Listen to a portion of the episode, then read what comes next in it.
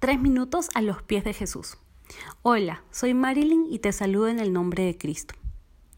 El ser humano tiene una naturaleza débil y sensible. Como bien decía el apóstol Pablo en la carta de Romanos, estamos vendidos como esclavos al pecado.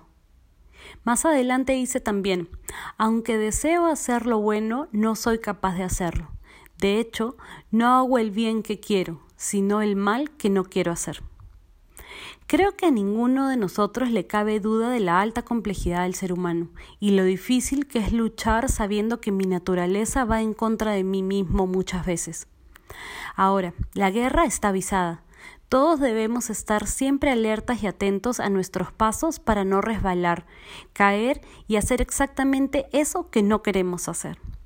Esta es una tarea que debemos hacer día tras día, una muy dura tarea entonces, ¿por qué no empezamos pidiendo ayuda? El Salmo 94, 18, 19 dice, No bien decía, mis pies resbalan, cuando ya tu amor, Señor, venía en mi ayuda.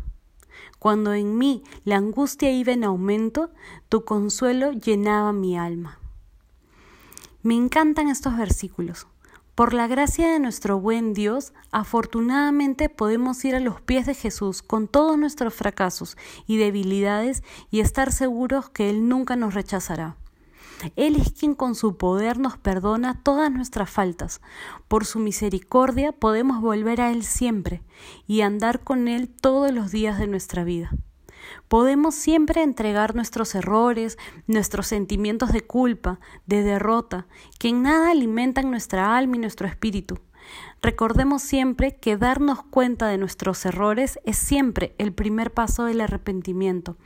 Arrepentimiento que el Señor puede usar para que vuelvas a sus pies. Ese es el camino que Él quiere que tomes. No guardes la frustración, la pena y el dolor en tu corazón, sino que entrégasela a Él y Él puede seguir haciendo su obra, perfeccionándola en ti. El Señor es perdonador, sanador y restaurador. Él lo ha demostrado muchas veces.